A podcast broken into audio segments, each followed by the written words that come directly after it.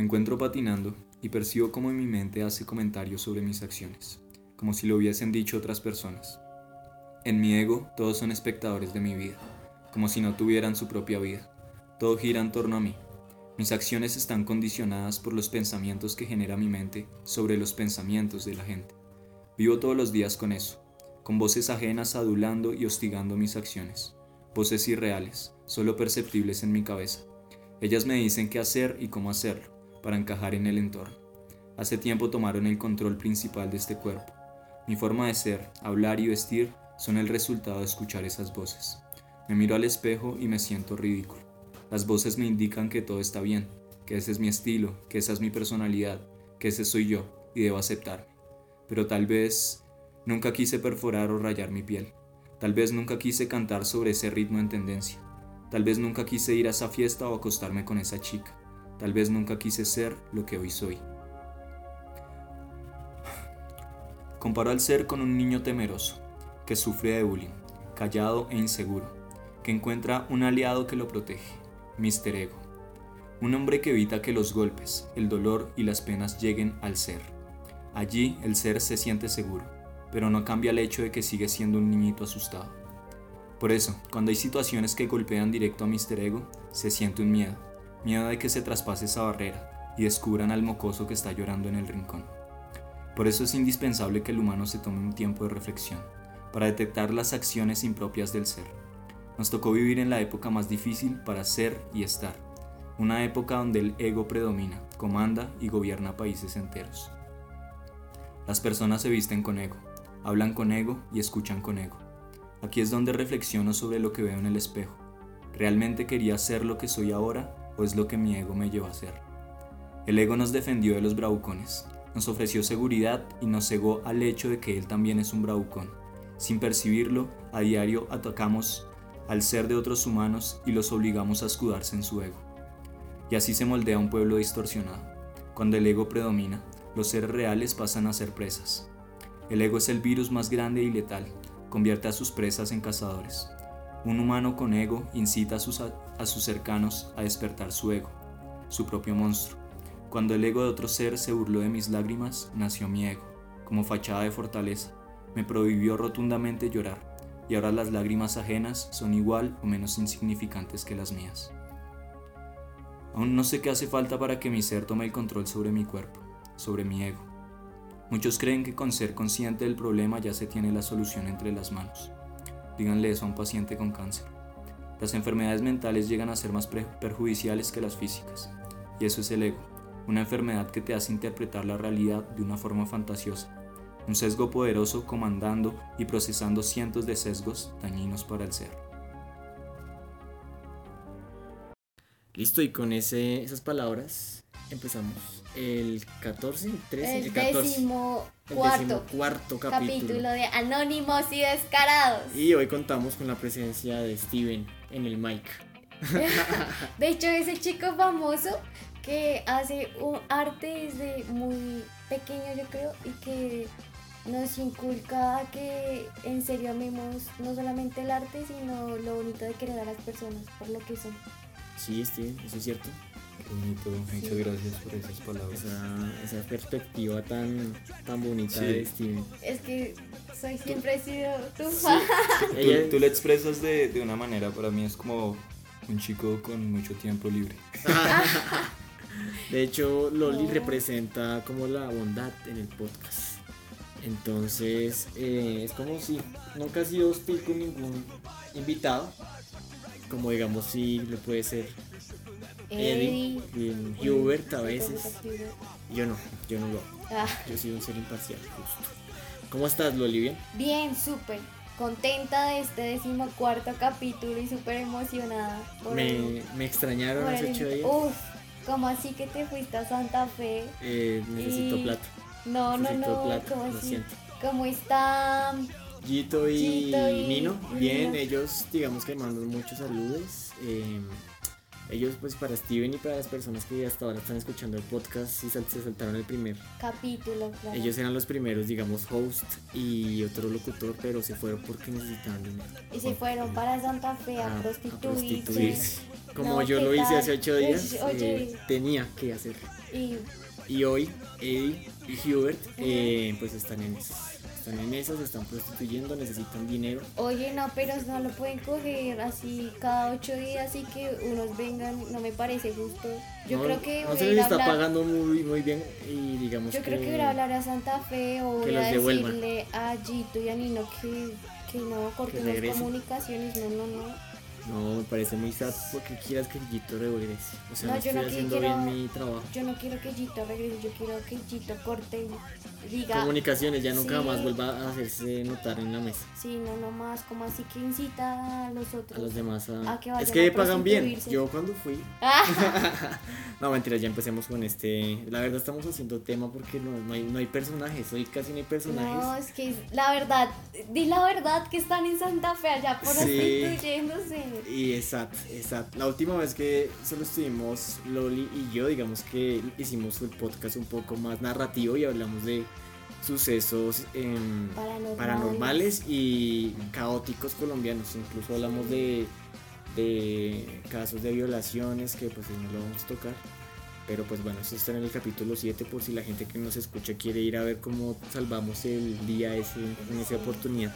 Pero bueno, hoy es un capítulo completamente diferente. Hoy estamos con Steve En el mic, mic. en el mic y Off. vamos, Oh, Off. vamos a rapear todos. Oh. Eh, eh, oh. Bueno, ¿qué? Hoy vamos a hablar de un tema, digamos que extraño, es un tema X, realmente es un tema muy, muy, muy X. Y es sobre las novelas que están remasterizando hoy en día en Caracol y en RCN, muchachos. Ya mi mamá no tiene nada más que ver. Ya Betty la Fea, ¿cuántas veces no lo han repetido en No, RCN? mira que sí, sí es cierto. Yo también me fastidio ya de ver algún canal eh, nacional porque está Betty la Fea, Pasión de Gavilanes, Loli. Eh, no, es que Loli. El, ma- el manejo hermano Leonard. Es que Lola Calamidades. Exacto, ¿Qué sí, es sí, sí. eso? Hasta padres e hijos. No sé cuántos. Padres e hijos quieren, quieren que vuelva, ¿no? No. Uy, pero otros no. 10 años. Otros 10 años, pero padres e hijos yo siempre lo he dicho.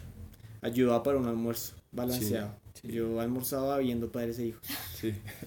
Era excelente. No, yo no me he despegado del televisor. no quiero que pongan eso. Padres e hijos era como la novela top, ¿no? Porque uno llegaba, yo en mi caso yo, llegaba del que jardín. eso, eso lo, lo grababan así en vivo y habían cuando cortaban. ¿Sí? Sí, yo recuerdo. ¿Eso sí, es real? eso es real. Lo grababan así en vivo y en directo. Y habían mucho, había Como el show de Truman, Sí, no mames. Sí, sí. Y, y ya cuando uno estaba ahí mirando, como que se equivocaban y corten y pum, propaganda así, no es que. Sí. Sí, O sea, era una familia real. sí, era Era una familia. A real. los shows de. Truman. Sí, ¿Han pero- visto la película, cierto? Sí, sí, claro. Bueno, vamos a hablar de, del show de Truman. Porque Nah. yo creo que no hay nada más real que eso, ¿no? Sí, hay veces que hay también. personas que se sienten como en un show, ¿no? ¿Qué piensas, Steven, por ejemplo, de esa película? Creo que, bueno, siguiendo tu tema de que hay personas que se sienten como en un show, creo que hay una enfermedad Que se llama se llama, el show de Truman. Ah, pues no sé si el show de Truman, pero algo relacionado con Truman, que se sienten observadas, que se sienten que están, que están en un programa, sí, que sí, se siente que todo está cons- conspirando contra ellos. contra Sí, ellos. Aunque wow, yo a veces me he sentido así también. Tampoco hasta ese punto de volverme loco y... No, pero, pero sí lo he sentido, así como que me observo. Yo creo que todos lo hemos llegado a sentir. De hecho, yo me acuerdo que en el colegio, cuando estaba por allá en tercero, creía que cuando yo salía de clases, mis compañeros se quedaban como un robot en las rutas. Y mis profesoras se metían todas a- al salón de, maestros y al a la desconectado. sala de profesores. Y todo se quedaba como en stand-by en el colegio. Y cuando yo volvía, todos se empezaban a mover y hacían de cuenta que todo volvía a fluir. Y yo era el personaje principal. Ah, no, pues. es lo que creía en ese tiempo. Ya después crecí, ¿no? Eso me hace recordar que si de niño yo pues no pensaba eso tan loco, un poco raro. pero Todo giraba hacia mí, si no vengo, pues. no, pero sí, sí, digamos, no sé, y era de chiquito, me pasaba mucho. Yo creo que sí va muy relacionado con eso del show de Truman. Es que me estaba cambiando o algo y yo pensaba que no sé, una compañera del salón me estaba viendo, de alguna manera me estaba viendo. La Ni siquiera buscaba una explicación, Sí, si sí, una sí. cámara o algo, telepáticamente o algo. Sí. Pero sí sentía que me estaba viendo, entonces yo siempre trataba de actuar, o sea, si estuviera solo, de una manera así como, "Ah, me Recta. están viendo, sí. no puedo equivocarme. Tengo que tomarme me- la Coca-Cola de Sí. una forma Sí. decente. Claro, y Tengo me, que me- salir del baño con la toalla. me quitaba la camisa apretando músculo y todo. Sí, sí, sí. Acomodándome el cabello y sonriendo a la cámara. Sí. A mí también vea que me pasaba lo mismo. En segundo yo me acuerdo que me gustaba mucho una pelada. Yo estudié inglés. Ya no me acuerdo de inglés, pero me acuerdo de la pelada. Y me acuerdo mucho que, digamos, yo caminaba y decía, esta vieja le deben gustar los rudos, por ejemplo. Y me empezaba a portar rudo con mis amigos de Landa. Y yo siempre he sido una persona que es tranquila. Pero me acuerdo que en ese tiempo ya no la, no la tenía cerca, pero decía, no, ya no le gustan tímidos. Entonces me ponía a hablar en, en público, a, a gritar y a A hacerte notar. sentir. Sí, sí, sí. Aquí Después, estoy yo. después me daba cuenta que estaba enloqueciendo y decía, no, esto no es normal. Hay que ir al médico. No, no es normal. Oye, no, yo nunca he tenido como... Siento que el hecho de que, digamos que como me criaron, es como una forma como muy recta, de algún modo. Entonces siento que algún momento cuando uno tiende como a fallar o a hacer cosas, siento que todos ahí caen en vez... Y cuando estoy haciendo cosas buenas, como que no, así. Pero cuando hago las cosas malas, ahí sí siento que estoy súper vigilada. Y me pasó ya casi como en el último año que estaba en el colegio. Entonces, digamos que hay cosas que se te salen de las manos y no te las puedes controlar por más que tú quieras. Y como en vez de decir, gracias por lo que usted hizo alguna vez, como que, ay, usted, ¿por qué no lo está haciendo ahora? Y usted antes, qué, así. Mm. Y uno se siente súper mal. Porque a veces uno no puede complacer a todo el mundo. Y pues hay veces que uno necesita estar para uno. Sí, Y- esto es muy raro, ¿no? Siempre que tratamos de hablar de un tema de divagamos, no tiene mucho que ver el tema de que decíamos de niños con las novelas. No, mentira, sí. sí tiene que ver. Y yo creo que lo traigo a colaciones porque cada quien vive en su propia novela, ¿no? Realmente la novela de Steven hoy en día es una cosa, la de Loli es una cosa Eh, también diferente. Quería vivir en la novela de Lola Calamia. Es Lola Calamidad. Loli Calamidad. Loli Calamidad. Pero sí, no, yo creo que todos viven como en su mundo hoy en día, ¿no lo han notado? Con el COVID, como que todo se está romantizando un poco más Y, es y que se volvió es- todo muy raro. Lo que pasa es que el ser humano nunca ha estado acostumbrado como a estar aislado. Sí, Entonces cuando nos aislamos y sentimos la necesidad de estar con las demás personas y decir como, uy, yo por qué cuando estuve ahí no lo abracé o por qué no, ahí le puedo decir. Entonces como que que entramos en conflictos y empezamos a hacer nuestras novelas. nuestras novelas. Uy, mi novela se puso Pesada. pesada, así tensa. Está en un Lo que es en cuarentena, sí, o sea, fue un cambio total. O sea, yo no acostumbraba a pasar tiempo con mi familia ni nada de eso. Sí. Entonces ya como estar todos encerrados en el mismo espacio, fue, pues fue, fue muy necesario. O sea, digamos, tuve un contacto con mi hermano que hace mucho no tenía, que era sentarnos a hablar y hablar y hablar por horas. Severo sí, sí. podcast, hubiera sido cero Es- podcast. Pero es donde uno se da cuenta que los problemas reales pueden estar ahí, ahí, al ladito, o sea, durmiendo en la otra cama de al lado, ¿sí? sí, o sea, claro. a veces uno se centra como en otras personas exteriores, fuera de- del hogar. Y uno dice como uno siempre tiende a apoyar a sus amigos y eso. Pero digamos, al hermano uno como que le vale Pues verga. o sea, lo uno lo ve que llega bravo o, o así como con baja energía y Sí. pues uno le, le da igual, ¿sí? Es Pero uno se da cuenta que, o sea, pues, o sea, en ese, en ese punto yo entendí que mi hermano en algún momento se pudo haber Pega un Matado. tiro. pegado un tiro, se pudo haber matado y yo ni siquiera Sí. iba a saber por qué. Entonces también fue como una conexión que, que Que o era sea, necesaria. Que genera sí, o sea, como que él tuviera esa confianza de poder sacar todo eso que tenía, que no lo había hecho ni con los amigos, ni con nadie. Que tuviera esa confianza de sacarlo conmigo fue como Qué chévere. bonito. Sí, bonito y a la vez fue feo. Porque uno dice, uy, ush, uno no se da cuenta de las cosas De que las están cosas que pasando a su alrededor. alrededor. Es que yo creo que uno no le presta atención muchas veces como a las cosas que tiene la mamá, el papá, el hermano, la hermana, porque uno cree que es como una extensión del cuerpo de uno y simplemente ellos ven cómo lo solucionan. Por ejemplo, en mi caso, yo tengo también un hermano Y mu- muy pocas veces yo pienso en lo que él sienta y, y, este, digamos, lo que tenga en su mente a mí no me genera, digamos, intriga, pero no, no es porque yo sea mal hermano, sino porque digamos que en la casa hay cuatro mentes que están muy individualizadas y cada quien verá cómo la solventa, pero a la hora del té si uno se sienta a hablar con la mamá o el papá o el hermano les van a decir no tengo este problema, este problema me está afectando, me enamoré y así, cosas así complicadas. Es cierto, más con eso de me enamoré. Me enamoré. No, no, no, es broma, es broma. Lo de me enamoré. No, en mi caso sí es real. Sí, por eso, sí, por eso lo dije. Porque se enamoró Loli. Me enamoré y sí. Y hice muchas cosas que no. no. Que no debiste. ¿Te Sí. arrepientes? No, mira que no me arrepiento, solo que al punto en el que estoy en estos momentos digo como es lindo seguirse uno enamorando y aprender de esas cosas que, que yo no sentía, o sea, yo, yo porque siento, porque quiero darle felicidad a otro ser humano, o sea, ¿por qué? Y al preguntarse uno Te eso, autodescubriste. Sí, uno es como, porque es lindo ver una sonrisa, te genera placer, te genera Yo- admiración. Yo creo que eso también ha traído mucho esta cuarentena, ¿no? Como nos hemos dado cuenta de cosas que uno no se pone a pensar. Es cierto. Y en- digamos, si estamos hablando de novelas, ¿no? No necesariamente de novelas de padres e hijos y así, cada quien lo que lo digo, ¿no? Sí. Tiene su mundo. Café aroma de. ah, No. Café con aroma de mujer Eso. es la, la novela de Lori. Y digamos que yo he estado muy, muy presente de, de lo que le pasó a Loli. Sí, Y cuando sí. uno habla, digamos, del, del amor y esas cosas, ella es muy, muy culera. Hay que decirlo, es muy culera. ¿Por qué No, esa sí. muy culera? Dímelo. Es que, digamos, Steven, ¿qué opina? Y no vamos a hablar del tema en específico No, de Loli, sí, no vamos a ventilarle los problemas acá. Sí. Pero sí podemos saber esta pregunta para esos cinco- últimos cinco minutos, tratar de darle una explicación al amor en tiempos del COVID-19. Perfecto. Basadas en las Eh, novelas. Basadas en las novelas de Loli. Ok. Cuando una persona le gusta a otra, es muy normal, digamos, que esos, esos cuerpos estén cerca, ¿no? Es muy difícil para Steven amar de lejos. Ok, comprendo. Eh, realmente sí. Soy una persona más de contacto.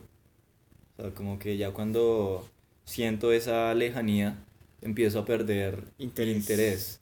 Pero también es por, por mi forma de ser, ¿sí? O sea, yo soy muchas veces muy vale verga todo, ¿sí? Entonces cuando no hay algo ahí que me esté recordando como que Que te quiero. Sí, que te quiero, necesito. aquí estoy, mira, te, te demuestro de esta forma que te quiero, que no son solo palabras de pronto en un chat o algo así, digamos que es donde me aferro, pero cuando no siento esa cercanía, poco a poco voy perdiendo el interés y yo sé que yo mismo puedo recuperarlo y decir, vamos a hacer lo posible para, para acercarnos, ¿sí? Sí. Pero es como, no, en un punto ya baila, ¿sí? o sea, yo soy una persona más, más, Sí, digo sí, que eso va en cada persona, Sí, o sí, sea, claro. yo soy una persona más de sensaciones, Ajá. más de tactos. Yo, yo considero que, eh, no estamos diciendo que sea el caso de Loli, ¿no? Es, es similar. Eh, yo creo que el amor hoy en día, ¿no? Alguna vez creo que en algún capítulo lo hablamos. Sí, es cierto. Em, el hecho, digamos, de nuestros padres. ¿No? En ese tiempo no había WhatsApp, no había Gmail, no había nada de redes sociales. Tocaba todo tocaba muy... de humo. Voy a ir por ti a tu casa el lunes. Y era el lunes. Y el lunes allí tal estaban y hacían lo que tenían que hacer y ya se amaban y se iba el tiempo de amar y se iban y se pensaban. No, no había forma, digamos, de voy a chatear con ella hasta las 3 de la mañana o con él hasta las 3 de la Exacto, mañana. o voy a conseguir a otra para hablar con alguien porque te Exacto. estabas con... Y yo creo que eso también es un problema, ¿no? O sea, digamos, uno está saliendo con una persona y siempre hay un contacto todo el día, ¿no? Es porque no me escribiste hoy. Porque- Exacto, Y sí. es como Sí. algo que no hacían nuestros padres, ¿sí? O sea, no estaban siempre ahí, entonces guardaban Ajá. más e- esas ganas de verse, esas ganas de amarse. Es como una herramienta de hecho de doble filo, ¿no? Yo creo que yo soy una persona que dice, y que me lo enseñaron también en la universidad de la vida. Eh, a mí una vez un profesor me dijo, usted tiene que dedicarle personalmente al amor una hora y a sus demás cosas dedíquele el resto de tiempo. Y en ese tiempo yo no lo entendí, yo realmente estaba muy pequeño. Pero ahora que ya digamos que tengo cierta digo, mierda, tiene razón. Porque si uno está muy pegado a la persona físicamente, está yendo todos los días a ver cómo está, qué hace, pues comienza esa, sensación de me está consumiendo mi tiempo, está, está llevándose cosas de mí que pues yo tenía. Pero digamos si uno administra el tiempo y va, qué sé yo, una vez a la semana a verla, a pesar de que está, a pesar de que está conectado al, al, al WhatsApp. WhatsApp, a, a las demás redes sociales, qué sé yo. Instagram, Eh, Tinder. Tinder, poniéndole los cachos de cierta forma. Ah. Eh, es como una forma, digámoslo así, que siento yo que es correcta, ¿no? O sea, Steven dijo es la forma de él, correcta de, de, de querer, que es muy unido y todo esto. Y esa para mí es mi forma. No sé, Loli, ¿qué opine? Es que mi forma de querer es como muy melosa. Yo quiero demostrarlo a cada momento, a cada segundo, a cada instante.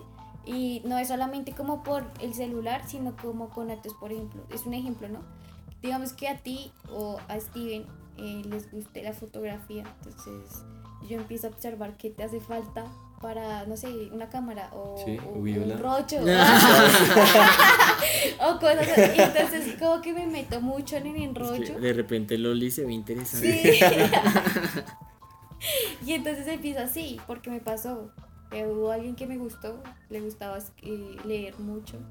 Y le dio un Era- libro. Escribir y yo. Le hice ¿qué una biblioteca. ¿yo qué, yo qué hago por eso? Le gustaba la ropa y yo, bueno, Comprémosle ropa. Compré- ¿no? Bien vestido. sí, y una carta y, y la piedrita. Uy, a mí en lo personal, vea que yo creo que yo a mí no me gusta que me dediquen música ni, ni cartas, no me gusta. Siento que no lo valoro, siento que es como, son palabras que Oye, yo, y mi disculpa que en carta está, está en la casa. Y soy sincero, muy sincero. no te está- valió.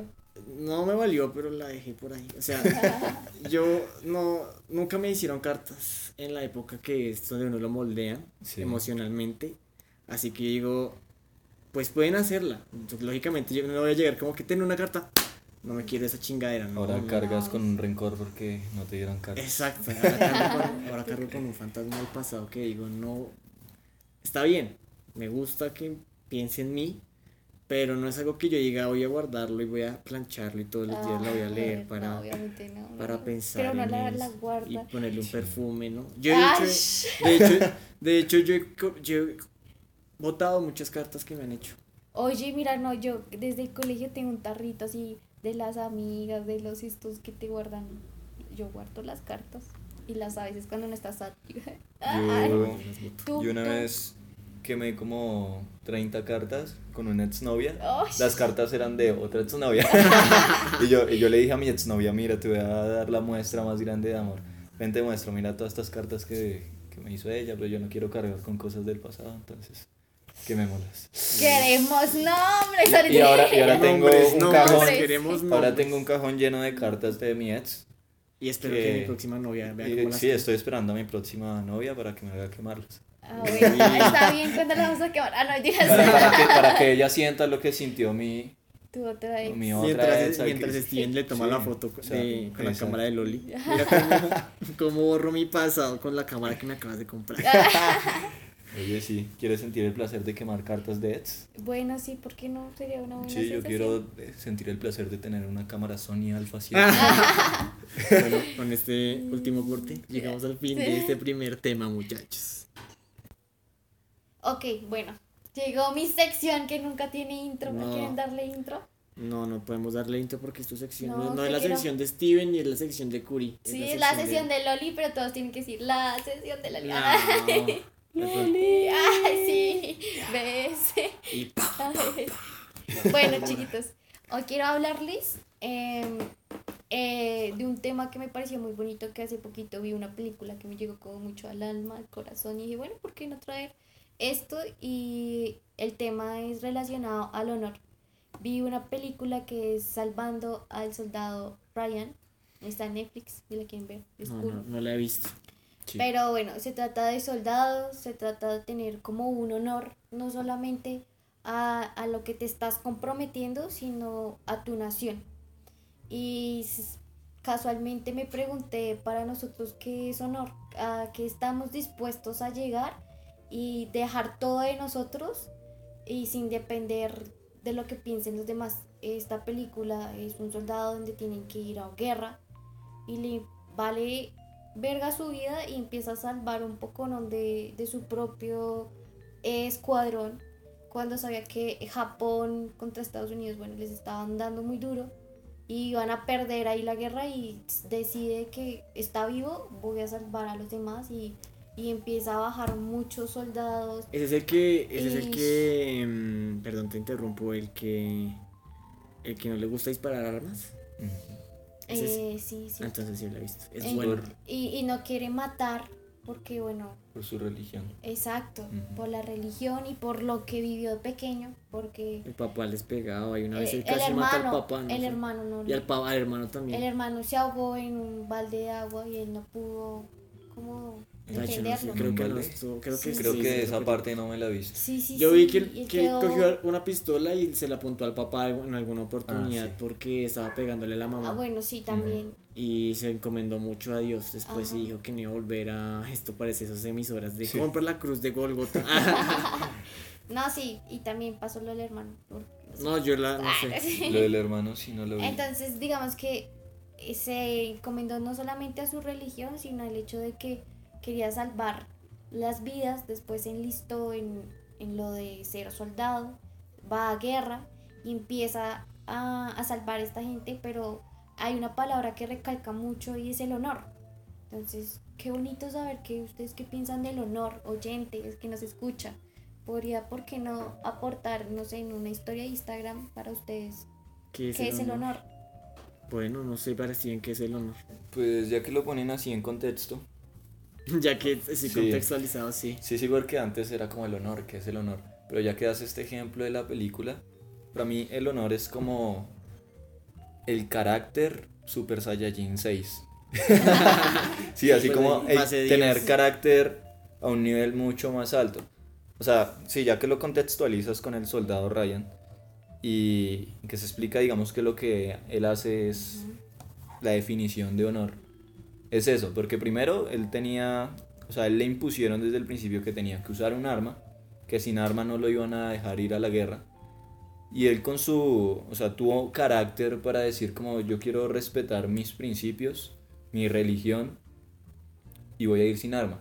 Y empezó a entrenar, a hacer todos estos entrenamientos sin arma. Y llegó al punto en el que ya estaba en medio de la batalla simplemente con sus manos Sí. y salvando a, pues a, a sus compañeros que caían heridos. Y fue como, no sé, salvó a muchas personas. Yo recuerdo una escena donde empezaban a bajar soldados así Sí, por una sí. cuerda que él mismo iba Ajá. bajando. Y es eso, es como el carácter ya llevado a un nivel mucho más alto, en el Sí. que ya nadie se puede entrometer entre, entre tus decisiones. Sí, sí, sí, es cierto. Yo creo que el honor, pues sí, como contextualizándolo, ¿no? Porque yo la verdad no tengo ni idea qué es el honor. O sea, uno puede decir muchas cosas, ¿no? El- el- sobre cualquier tipo de sentimiento. Pero de- del honor, yo creo que el honor es como ese, esa facultad de, de mm, no permitir que nuestros principios se vean expuestos o afectados por los pensamientos de otras personas, ¿no? Entonces, sí, yo creo que es eso, como, no dejarse pasar por encima de sus ideales. Eh, yo les eh, quiero hacerles como otra pregunta. Digamos, imagínense que ustedes les tocó ir a guerra, enlistarse en los ejércitos y te ponen, o sea, como una regla de que tienes que tener honor a la patria, pero tú ves que tu enemigo pues está necesitando ayuda y que está en son de paz. ¿Ustedes cómo, que- cómo creerían? ¿Se sentirían que estarían que, que- quebrantando su honor y su, su palabra hacia algo que dieron? Uy, ahí juega mucho no solo el tema del honor, sino también como el como la humanidad que uno pueda llegar a tener, ¿no? Exacto. Porque es que una cosa es estar en una guerra, defender mi patria, pero si yo veo a una persona que está mal herida, yo no puedo tampoco entrar a acribillarla. O sea, es que sería como, como también lo que uno le enseñan, ¿no? Bien o Es mal. que, es que contextualizo eso porque imagínense que en décadas pasadas, siglos pasados, pues así tú no quisieras, tenías que matarlo y Sí, yo, yo y te entiendo. De hecho, hoy en día el derecho internacional dice que tú tienes que salvaguardar a una persona que se, ya, ya está vencida, no está muerto, si está vencido tú tienes que protegerlo. Pero eso en un estado de guerra, la No, no gente está, pues, está con la sangre en la cabeza full, No va a llegar, ay, este man tiene una bala en el hombro, que la ayudemos. Que yo mismo le metí. Exacto. Uy, ah, para mí es una perspectiva diferente. Es como en este contexto yo no podría tener honor por mi patria. Porque para mí la guerra es una estupidez. Es como estamos teniendo honor no hacia la patria, sino hacia un pensamiento Impuesto. y, y impuesto, sí, y lógico también. Entonces es como yo no estaría en esa situación. Primero porque no tendría honor hacia, hacia mi patria, ¿sí? Sí. De pronto si me encontrara casualmente en una de esas situaciones en las que estoy en un bando y veo que otra persona está herida y requiere de mi ayuda, el honor ya sería más hacia, hacia mí mismo, ¿sí? Hacia mi pensamiento, hacia lo importante y lo valioso de la vida humana. Entonces yo haría, yo haría, se me fue la palabra. El Eh, acto de... el acto sí, o sea, exaltar a mi, mi honor, mi propio honor. Sí, entonces yo creo que sí lo haría yo. Es que, bueno, eh, dándole como... Más, más preguntas, estás encantadora. Ay, sí. Ah, Digamos que el honor para mí significa el que no te implanten, sino de lo que tú crees que está bien y, y que vas a, a resaltar por eso, no quebrantando tus ideales de algún modo u otro, porque los ideales no son los que nos implantaron nuestros papás de no. Pues yo creo que Sí, cada uno, pero cada uno tiene sus, sus ideales, su, su honor, sí. O sea, pues yo he visto muchos amigos que se van a prestar servicio y se toman su foto con el fusil súper orgullosos, honor Ah, a la sí, patria, sí, hashtag honor a la patria. Está. Cuando, o sea, para mí es como tan estúpido esa parte de honor por tener un fusil que puede acabar con vidas Con humanas vidas de otras personas que simplemente están obedeciendo, digamos, el honor de otras personas también, ¿no? Sí, es que eso es muy denso. Es que yo creo que eso es una especie de doble moral. Porque, digamos, hay personas que, si yo fuera al ejército, obvio que me toca decir que le tengo honor a la patria, porque ese me lo van a imponer. Yo no puedo llegar allá, no, oye, qué patria, ni qué gloria, ni qué mierda. Pero, si, digamos, hay personas que tienen su fusil, dicen que honor a la patria, pues yo estoy seguro que llega un guerrillo de frente y lo último que van a hacer es dispararle al guerrillero. Uf. O sea, yo creo que en el tema de prestar servicio hay una doble moral muy grande.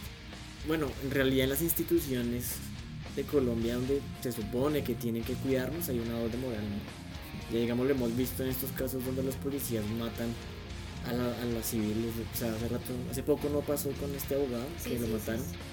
Ahí está el honor de la policía. por Bueno, ejemplo. yo tengo otra pregunta así relacionada ¿Quién con quiere el ser honor. millonario? ¿Dónde Sí, sí, sí, sí, sí, sí. Tantas preguntas. Ay, No, no, mentiras, no, es, es lo que pasa es que a mí me surgen, yo me las contesto a mi forma, pero qué bonito Ok. saber el mundo de cada quien, cómo, cómo lo puede expresar y cómo lo puede interpretar. Sí, sí, sí. Entonces, para ustedes, el honor, dejando ya a la patria, sino más personal de su ser, ¿qué significa? Yo creo que el honor para mí es eh, no permitir que mis ideales choquen con los otros y tampoco que los ideales de los otros cho- choquen con los míos. Es, significa básicamente lo que yo soy en estado puro y que nadie ni nada puede pues pasar por encima de él. Es más como la libertad, más o menos, para mí, para mí. No sé para Steven que... Para ti, Steven. Por dos. no, no, aquí no se vale eso. Ah, no, sí. No, no Eh, se vale. Pero es, es algo muy similar. Sí, es como... Relátanos, dinos con tus palabras. No quiero. Que me haces procesar y...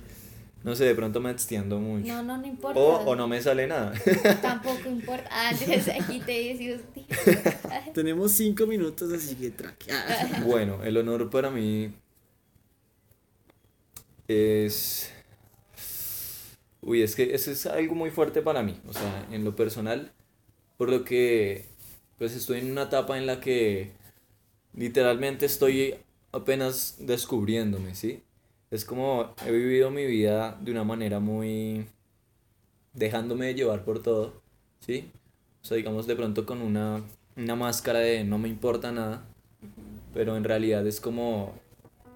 No, no, no, perdón. La, la máscara es como de no tengo prejuicios hacia, hacia nadie, ¿sí? Todas esas cosas, pero en realidad es que no me importa nada, ¿sí? no es como que veo dos, digamos, lo que tienden a, a prejuiciar, ¿no? Digamos, lo- los homosexuales, ¿no? Ajá, ok. Entonces, pues, es como veo dos hombres besándose y no solo es como que no tengo prejuicios hacia ellos, sino que es como, No te importa. me importa, no me importa, o sea, que hagan lo de ellos, ¿sí? Y así con muchas situaciones. Entonces es como en este momento no tengo algo claro de lo que son mis mis principios, mis valores, mis es más como no, no quiero dañar a nadie y listo. Ya, esos son mis valores. Y ahí está tal vez mi honor, no sé, puede que esté ahí mi honor. Pero es como no lo tengo muy claro, entonces para mí no hay un concepto como de qué es honor para mí. Sí, porque en cualquier momento yo puedo cambiar, porque todo me vale tanta madre que, que puedo cambiar. Pero Sí, pues sí, estoy sí. en ese proceso, obvio, de no, no quedarme aquí en, en ser un ser disperso que... Y, y digamos que si esta entrevista se hubiese hecho mm, tres años atrás, ¿qué hubieses contestado del honor? Y yo creo que no hubiera contestado nada tampoco. Estaría más perdido aún. No, es que creo que este es en el momento en el que ya estoy tomando un poco más de lucidez sobre la realidad, sobre dónde estamos plantados. ¿Dónde tengo mis pies? Exacto. Entonces, de pronto en este momento sí tengo un poco más para, para expresar, ¿sí? De pronto tres años atrás, si hubiera dicho lo que todos hubieran dicho porque era un ser muy moldeable, ¿sí? Simplemente me dejaba llevar más por la corriente. Ahorita es como estoy tratando de trabajar en mi... Sabes que lo que he entendido hasta ahora de lo que nos ha explicado es que quieres no quieres ser lo mismo que hay hoy en día en la humanidad, en la sociedad. Quieres tener tu propio yo y ser como la diferencia a lo que todos somos, digamos Mm. de alguna manera. No es tanto Todos eso. filosóficos. Sí. No es la, tanto va, eso. la gente va a quedar. eh, Sí, ¿qué? Es más como simplemente tener pensamiento crítico. Y Cuando y uno tuyo, tiene pensamiento, razonable. sí, cuando uno tiene pensamiento crítico, no es que sea diferente a todos. No estoy diciendo ustedes piensan igual que todos y se dejan llevar por la No. corriente. Digamos que no, pero digamos que de alguna forma hacemos parte de una masa Ujú. en donde siempre nos vamos a dejar llevar por alguna cosa. Es porque salió el juego, el play, todos quieren ir, salió Among Us, todos quieren ir. Entonces, eso es como que me hace lo que me refiero. Pero hay un punto en donde tú te cansas y dices, no, yo no quiero, quiero hacer otra cosa diferente. Entonces es ahí cuando te empiezas a reencontrar empiezas a estructurar tu vida de, y darle significados ya más profundos a lo que antes podría darse.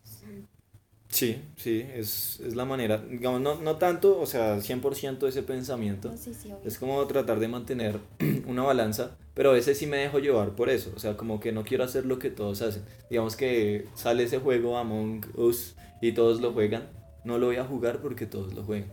O sea, a veces he pensado así, es como, pues, ¿por qué no le da un- una vista? Si todos lo juegan es porque es bueno, es entretenido, sí, ¿no? sí, sí, sí. Bueno, no lo jugué porque no tengo amigos para jugarlo, pero, pero mi Tranqui, principal mi principal pensamiento era como no voy a hacer lo que todos hacen Ajá. pero obviamente pues toca darle como un balance o sea si, si puedes darte la oportunidad de hacerlo hazlo así todos lo hagan Ajá. escucha esa canción que todos están escuchando así todos la escuchen porque puede que tenga su magia y por eso todos la Y escuchan puedes también sacar tu autocrítica personal de las cosas, porque eso Exacto. nos basamos.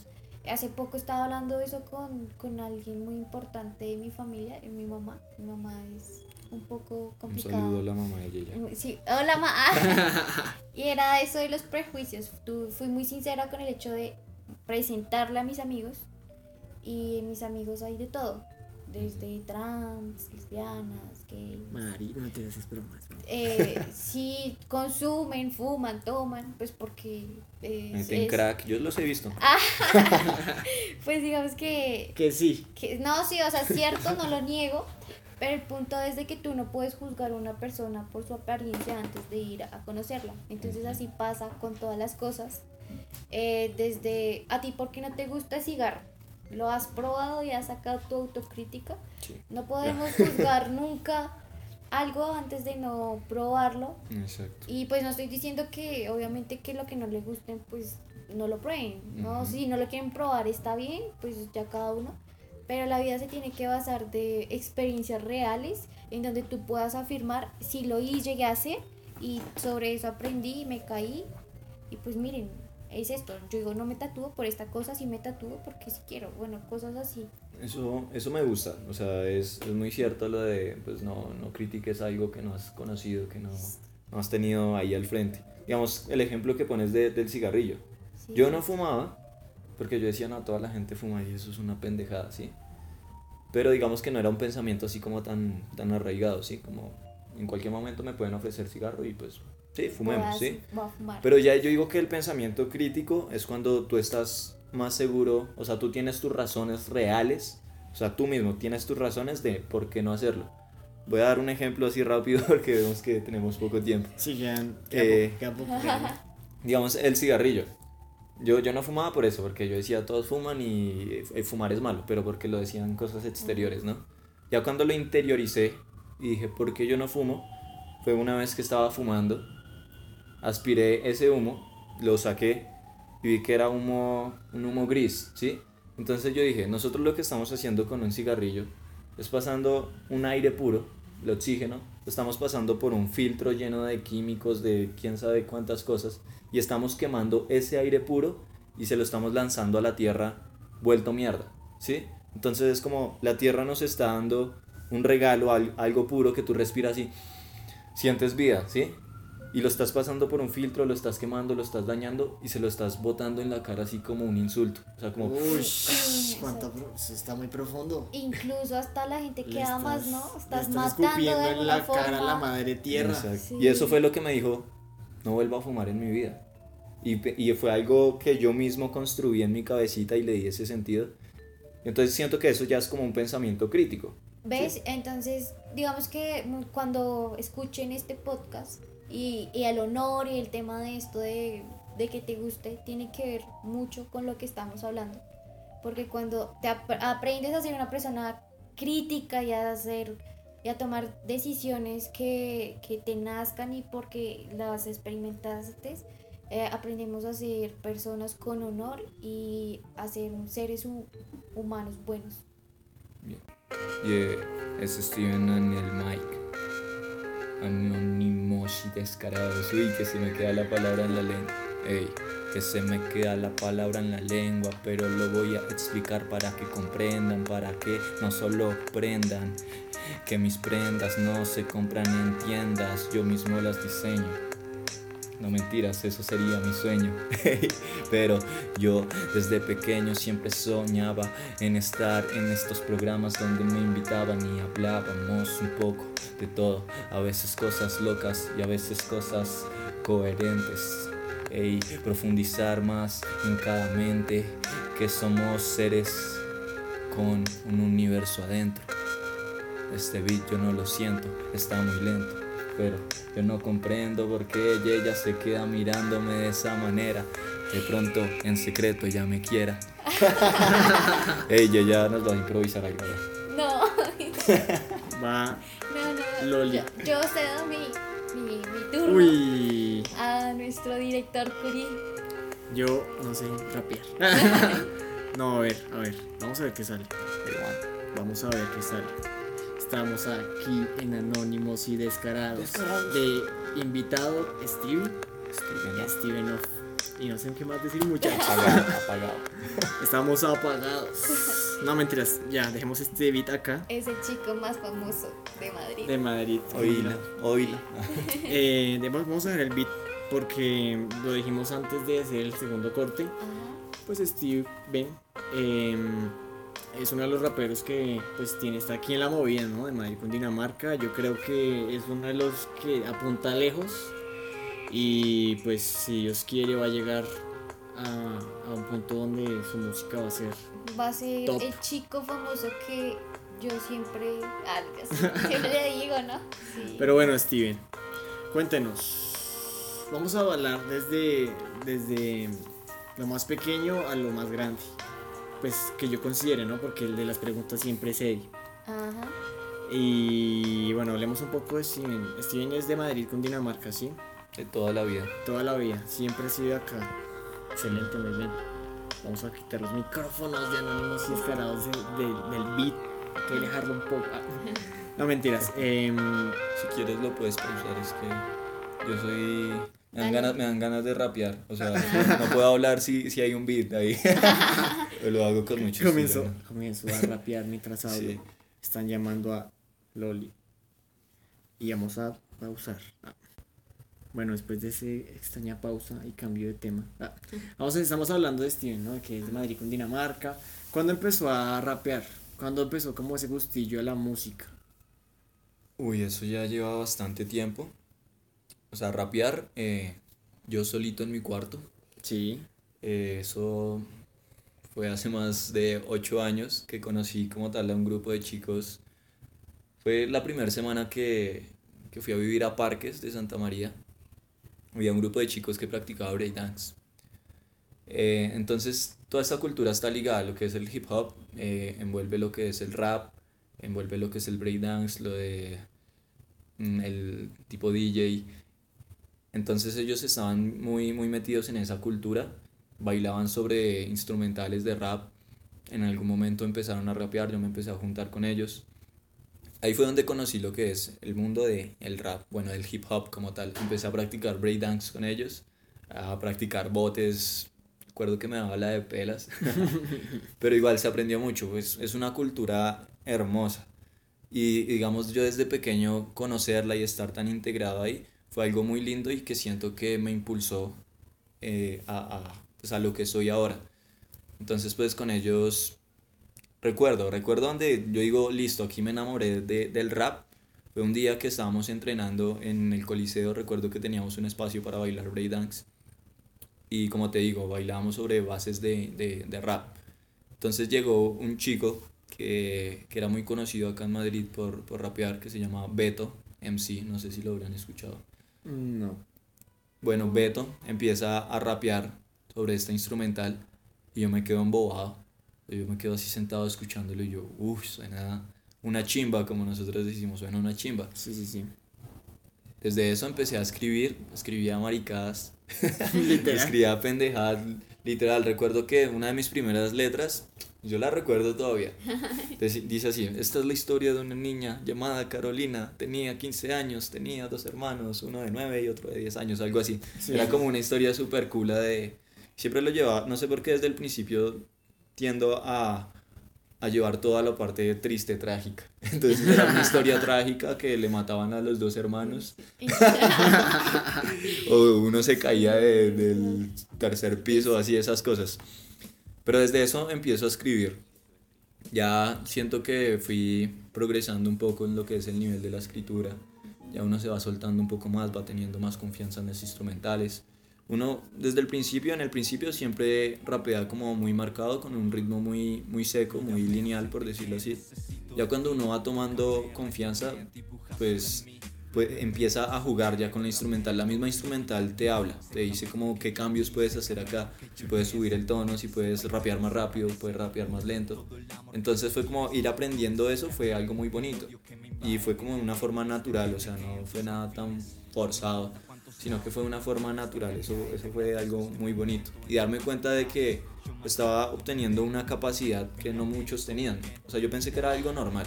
O sea, que todos escuchaban una instrumental de rap, sabían dónde entrar Y todos podían rapear. Exacto, dónde, dónde encajar las palabras, o sea, llevar un ritmo, llevar un tiempo. Y yo pensé que era algo normal, pero ya me di cuenta que fue una capacidad que el tiempo me dio. Sí.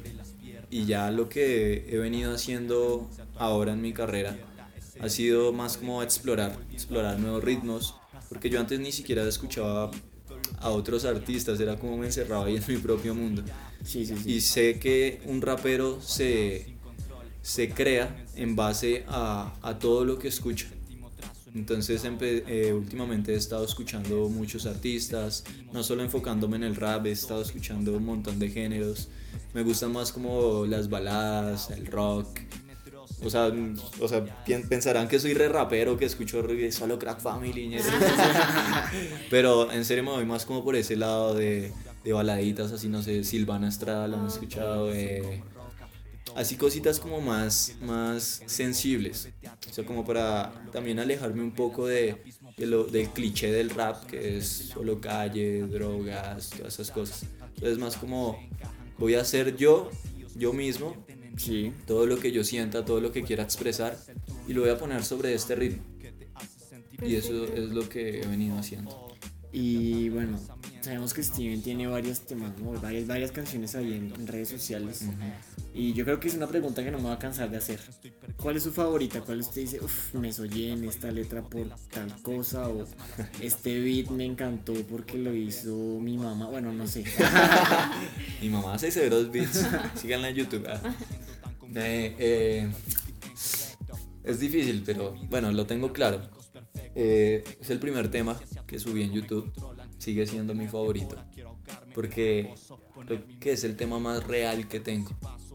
Sí, o sea, expreso muchas cosas reales. Eh, la instrumental la acompaña totalmente. Fue mi primer grabación, bueno, en realidad fue mi, mi segunda grabación en estudio. Porque mi primer grabación en estudio, eso fue algo que se me pasó ahorita. La hice, no sé, a los 13 años. Menos de los 13 años, estaba muy chiquito. Fue una canción que escribí para un amigo que se murió. Yo estaba, creo que en sexto grado. Uy, estaba re chiquis. Ujú. Y yo, yo le escribí una canción a él y recuerdo que mi papá me dio la plata para la producción. En ese tiempo valía 25 mil pesos, me cobraron por la grabación. Y mi papá pues tenía unos, una, una marranita y me dio todo en monedas. Y yo llegué hasta el estudio con una maleta llena de monedas. Créanme, le pagamos al productor con monedas. 25 mil pesos. Grabamos esa canción y yo feliz, o sea, mi primer contacto con un micrófono en una cabina. Todo fue, fue algo bonito, fue mágico. Eh, a la final no nos entregaron ese tema porque, no sé, yo era tontico, no sabía cómo funcionaban las cosas. Y yo le escribía al productor por, por Facebook. Yo le decía como, Mi tema. hola, parce. Sí, y, y era como, le pedía el favor así como para no molestarlo. ¿Será que me puede pasar el tema o algo así? Sí, no, o sea, literal no sé qué me pasaba. Pero al final solo me quedé con la maqueta de, de, de, de esa canción. ¿Y el man qué? No me pasó el tema masterizado ni nada. Ni siquiera sé dónde estará ese tema. O sea, sería muy bonito Que volverlo a encontrar y que lo vuelvas a grabar. No, No, volverlo a grabar, sino como a escucharlo. y que me devuelva la no, plata pero ese piro. muy cool poder escuchar esa primera canción. Sí, sería lindo. Sí. Yo estaba cantando. Ah, Ah, pero ahora sí a lo que íbamos, lo Ajá. del primer tema, se llama osario. Osario significa una fosa común, donde quedan muchas cosas de- del pasado. Sí. Entonces, pues decidí que, que mi tema se iba a llamar Osario porque hay muchas cosas de mí que ya murieron. Sí, Osario es donde están todos los huesos, esas fosas comunes. Entonces, para mí, yo saqué todos esos huesos que tenía, los, los puse en esa canción. Y todo, todo lo acompaña muy bien. Está pues, lo que es la instrumental. eh, siento que pude sacar todo lo que realmente sentía en ese momento y lo pude expresar y plasmarlo totalmente ahí en una canción. Siento que sigue siendo mi tema favorito, Osario. Osario. Es Es este. esa voz que sale ahí ¿De quién es? ah, es de mi ex. Ah, vea pues. Pero eso también es, es algo real. Eso es algo tan real.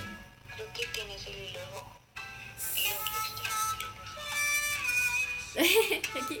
Todos lloramos. Escuchémoslo. momento indicado Donde esté borracho, perdido y dañado Donde no me parado Y tenga el valor de botar de mis ojos Lo acumulado Sigo sentado en la Bueno, hablemos entonces un poco de su... No, mentira. Eh, vamos a hablar ahora de... Trabajas en, ra en De Raza, ¿cierto? Con Cristian. él, Pues tuvimos la oportunidad de grabar en, en De Raza. De Raza Studios. Y conocimos a Cristian, que es el productor de la... De, ¿Cómo decirlo? De la... Del medio de audio. Sí, del medio de audio. Y nos decías ahorita fuera de micrófono que él es el productor Audiovisual. audiovisual. Visual. Visual. Visual. Ah, perdón, porque Porque audio, audio. es. Sí, sí, sí. Y bueno, y sobre, digamos, este tema del, del- de lo visual, tra- trabajaste con mi línea caliente, con Javier. Javier Ávila, que pues fue uno de los candidatos a la alcaldía de Madrid, Dinamarca. Yo voté por él. Yo también. Lo Y digo sin miedo, sin pena. Sí, sí, sí. Y mm, digamos que pues tuve la oportunidad de verlo, porque sacaron con él. Y digamos que, pues, lógicamente, el man no es rapero, no es cantante, pero yo creo que la hizo bien. O sea, bien, sí. el man la sacó del estadio. Y el camarógrafo, creo que es el que está Sí, con él, también, nunca también aparece. la sacó, la sacó. nunca aparece así. Ah, ahí sí aparece. sacó del estadio. Y, pero digamos que más allá de lo que cantan, eh, la, la, sí, lo visual llama mucho la atención porque hay planos donde sí le está grabando la cara, el cuerpo, se está moviendo, pero también hay unos donde se eleva la cámara. ¿Cómo carajo se hace eso, compañero? ¿Tienen un dron? Esa toma exactamente sí la hicimos con un dron, gracias a Esteban Cardona, que pues es un contacto que tenemos ahí directo. Hemos trabajado varias cosas con Esteban, también he trabajado algunos proyectos chéveres. Él ahorita está ya tirando a ligas mayores, Sí, sí, sí. pero me ha tenido en cuenta ahí. Hemos estado grabando, incluso hace muy poco, eh, grabamos algunas cosas para una serie con, con un actor colombiano muy conocido que es tan conocido que se me olvidó el nombre en este momento. Pero, ¿qué Pero yo, yo vi que estaban como en el cerro, ¿no? Grabando cosas Sí, en sí, el sí. cerro. Fue una producción muy áspera porque como tal había un grupo ya de que se encargaba de la seguridad y, y de efectos especiales. Entonces pues grabamos algunas escenas de disparos donde pues el personaje al que le disparaban se le estallaban unas, unas bombas que le ponían de sangre. Sí, Entonces se escuchaban los disparos, salían las bombas de sangre. En el piso también ponían algunas bombas y pa, pa, pa, pa. O sea, eran cosas como súper interesantes, súper chéveres. O sea, fue una experiencia muy chévere. Y pues ahí un saludo a, a Esteban Cardona si está Esteban escuchando. Cardona. Sí, sí, sí. ¿Y Sí, cómo es el tema de lo visual? Digamos, me explico. ¿Qué tipo de programas maneja, digamos, Steven? Eh, ¿Qué tan complejo es trabajar, digamos, con, el, con Javier Ávila? Eh, y así. ¿Cómo te enamoraste del medio visual? ¿Cómo llegaste a esa conclusión? Ok, empecemos por ahí. Eh, yo empecé jugando, como todo. Era un chico con, como lo digo, con mucho tiempo libre. Sí, sí, sí. Recuerdo que mi mamá compró un computador. Yo me puse a explorar ahí los programas que tenía. Y uno de ellos se llama Movie Maker. Ok. Uf, bebé, sí. De, de esas épocas estamos hablando. Estamos hablando de tiempo antiguo. Como las primeras versiones de, de Movie Maker. Entonces lo que yo hacía era descargar videos de YouTube. Yo en ese tiempo también estaba como haciéndole a lo que es la, el skate. Eh, puedes bajarle un poco, es que yo me desconcentro muy fácil. Tranqui, tranqui. Es que hay un- Estamos- Hay un perro ladrando y quería tapar esa. No, Ah. mentiras, tranqui, tranqui. No, no, no, el perro yo lo traje, está aquí conmigo, está, está hablando también. Es un invitado más, así que... hay que dejarlo hablar, por favor, hablar. perro. Continúa. Bueno, entonces... Sí, estaba explorando ese programa un Movie Maker, descargaba videos de skate de YouTube y lo que yo hacía era hacer una recopilación. Yo solo descargaba los videos, los ponía y los unía. Y les ponía otra canción y así yo también los tenía un, un canal de YouTube y yo los subía. Después de eso recuerdo que un amigo llegó con unas fotos con la novia. Me dijo, venga, usted sabe poner, unir fotos y poner música. Y yo sí, dale, le doy 10 lucas para que me haga eso. Y yo pues, Le hice, hagámosle. le hice la canción, le hice el No, y empecé a unir las fotos, poner música. Ya después me encuentro con un amigo que tenía un café, un café internet y yo iba allá a hacer mis cosas, a descargar juegos o pendejadas porque yo no tenía internet en mi casa. Sí, sí, sí. Entonces, ahí allá era donde yo descargaba los videos que después en mi casa yo los unía. Y el man empezó a hacer videos, hacía como videos tutoriales y eso. Me dijo, vea, yo estoy usando este programa, se llama Camtasia Studio, no sé si lo han escuchado. Camtasia Studio, otro programa que ya es un poquito más de nivel, Más pro que. un poquito, pero un poquito nada más. Es que Windows Movie Maker. Y el, sí, y el chico me enseñaba así como varios truquitos y yo empecé a unir videos y ya empecé a hacer así como cosas un poquito más elaboradas. Ya con el tiempo, no sé, eso, Filmora. eso fue, no, no, no toqué Filmora. Filmora es un programa nuevo ahorita. Yo Sí, la sí, verdad sí. solo la conozco por porque alguna vez vi, pero de resto Sí. no ha tocado filmar. Eh, ya después como, eso fue hace, le digo, nueve años. Uy, tiempo. Ajá. Ya no sé, como tres años después me pasé a otro programa que se llama Sony Vegas. Ah, ok. Y, y, y estuve, no sé, digamos que hasta hace un año usando Vegas. Entonces me volví todo, o sea, ocho años ahí dándole a Vegas. O sea, ya lo cogí de parche. Y ahí ya empecé a explorar muchas más cosas. Entré a estudiar a la Casa de la Cultura eh, con el profe Camilo. Eh, ahí fue donde me enamoré de la fotografía. Y eso fue hace muy poco, eso fue hace dos años. Sí, sí, me acuerdo, me gané. Yo me gané. Ah, sí, una ya, ya, ya se ganó una sesión de fotos. ¿Y ya la pagaron? No, No, no, ya no. perdió eso, tenía cláusula de...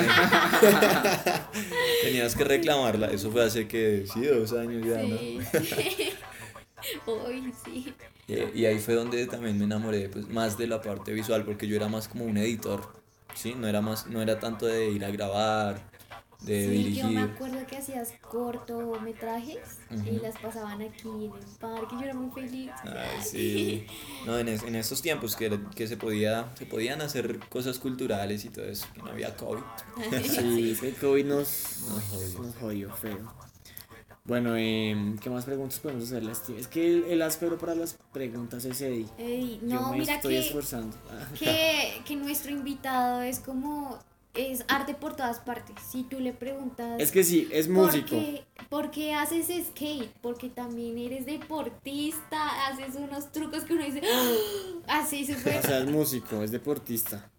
Es director. Además es director de videos. Es fotógrafo. fotógrafo. youtuber, influencer, no. Eso ya es una época pasada. No, uy, no. también. Casi, pero no. Me vi, me vi tentado, puntito. me vi tentado. Uy, sí, Uy, sí, sí, que vida de ricos, hay que quitarlo. Ah. Se va el Eh, flow. eh, entonces, ¿cómo, ¿cómo empiezas? ¿Cómo fue tu, tu mundo por YouTube? Que dijiste, bueno, vamos a hacer videos. Es entretenedor. Yo te conocí en el mundo de, de, de youtuber, donde que uno quería encontrarse. Y le dije, "Ey, tráchame un brazo". Yo creo que algo que me inspiró, bueno, alguien que me inspiró fue Germán. Hola, soy Germán. Ah, sí, claro, leyenda. Uh, claro, yo, yo sabía que todo, o sea, yo veía que todos hablaban de él, que se ve los videos y eso. Yo estaba rechinche en ese tiempo. Y yo como, igual creo que desde ese momento tenía ese pensamiento de no seguir la corriente de los demás. Por un momento yo dije como, vamos a verlo. es como una maratón de, de una serie. Cuando pega, pega. Yo me quedé ahí viendo casi todos los videos que tenía Germán porque era muy bueno. Yo dije como, yo quiero hacer esto. Entonces salieron unas amigas que empezaron a hacer videos también. Subieron como dos videos y yo le dije, qué chimba, yo quiero hacer eso. Y yo les escribí un comentario y yo como, hola chicas. Soy no- Y en un momento me, me invitaron, me invitaron en uno de sus videos. Por ahí está en privado, lástima que lo pusieron en privado. Pues yo me veía muy chiquito. Pero sentía que me fluían las ideas, de que salían cosas chistosas, de que...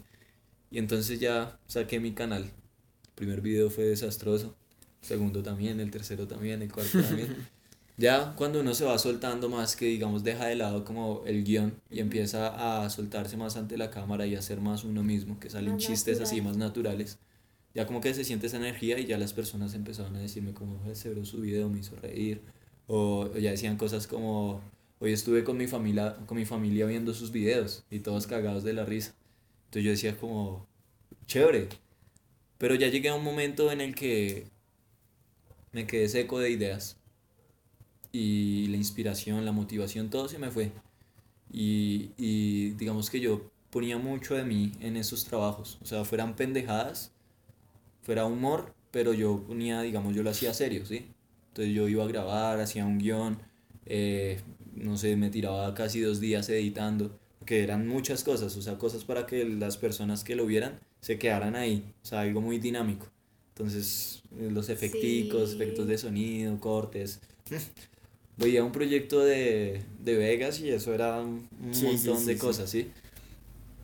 Y en un momento, digamos que sentía que estaba en mi mejor momento, o sea, de todo me fluye, todas estas ideas me fluyen y esto. Y subía mis videos y las personas no lo veían o no compartían. Entonces yo decía, ¿cómo estoy haciendo algo mal? Sí estaba haciendo algo mal, no sabía cómo distribuir mi contenido. Pero yo estaba ahí más centrado en como, si la gente no lo ve es porque no les está gustando. Incluso cuando no había ni un dislike y, y las personas me decían, chévere su video, comentaban cero videos, cero videos. Sí, no habían comentarios negativos, pero las vistas para mí eran como lo principal, o sea, sí, o sea, como que empezando, al menos llegaba, no sé, a mil vistas, algunos llegaban a dos mil, y ya después los últimos videos que más le metía trabajo y más elaborados estaban, no subían ni a 500 vistas, entonces era algo que me desanimaba, y ya en un momento yo dije como, no es lo mío, no voy a seguir haciendo esto porque no me fluye, porque uno va a tener que estresarse tanto en ese proceso de creación. O sea, si no le fluye es porque, o sea, yo no tengo que estar ahí dos, tres horas estresándome, matándome la cabeza en algo que realmente yo disfrutaría hacer, que amaría hacer, ¿sí? Entonces yo dije como, no, yo no, no amo hacer esto. Si lo estoy haciendo tal vez, o sea, así a secas lo digo, es porque estoy buscando atención. Y dije, esto no, no es lo mío. Entonces, y yo me había desconcentrado mucho de la música. Sí, nadie sabía que yo cantaba incluso en esos momentos. Incluso yo trataba de meter algo de eso en mis videos, en algunos videos rapeaba y eso, pero eran cositas chiquitas, ¿sí? Y sentía que como nadie comentaba nada, nada sobre el rapeo o algo de lo que yo decía ahí, era como, pues tampoco. Pues Sí, entonces sí, ya dije como, ¿qué me fluye? Yo me ponía a escribir y fluía, fluía. fluía. Y yo dije, esto es lo mío, la música es lo mío. Ahí me quedé. Ah, bueno, y pasaste a la música.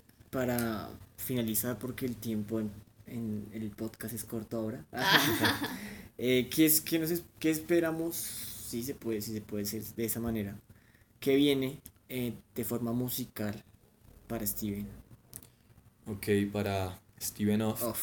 Estamos preparando un proyecto grande. Es un EP. Se llama, aquí en primicia para todos ustedes. Oh, Ah, qué li- ¡Ay, qué emoción! se llama, no lo voy a decir, así se llama. Ah, No, mentiras. ok. Se llama Cielo que no llueve. Cielo que no llueve, ¿y cuántas canciones tiene este EP? Este EP consta de seis temas Sistemas. en los que en este momento estamos trabajando ya desde la parte instrumental. Eh, o sea, los seis temas ya los tengo. Pues no grabados, pero ya los tengo. O sea, solo es como tal eh, grabar. O sea, todo este proceso. Está de un hilo. Exacto, está a poco. Vamos a los primeros pasitos, pero eso es rápido. Eh, este EP es algo personal, muy personal. Habla sobre... Puede ser como un problema que, que me ataca, que, con el que cargo. Entonces ya, ya sabrán un poco más de eso.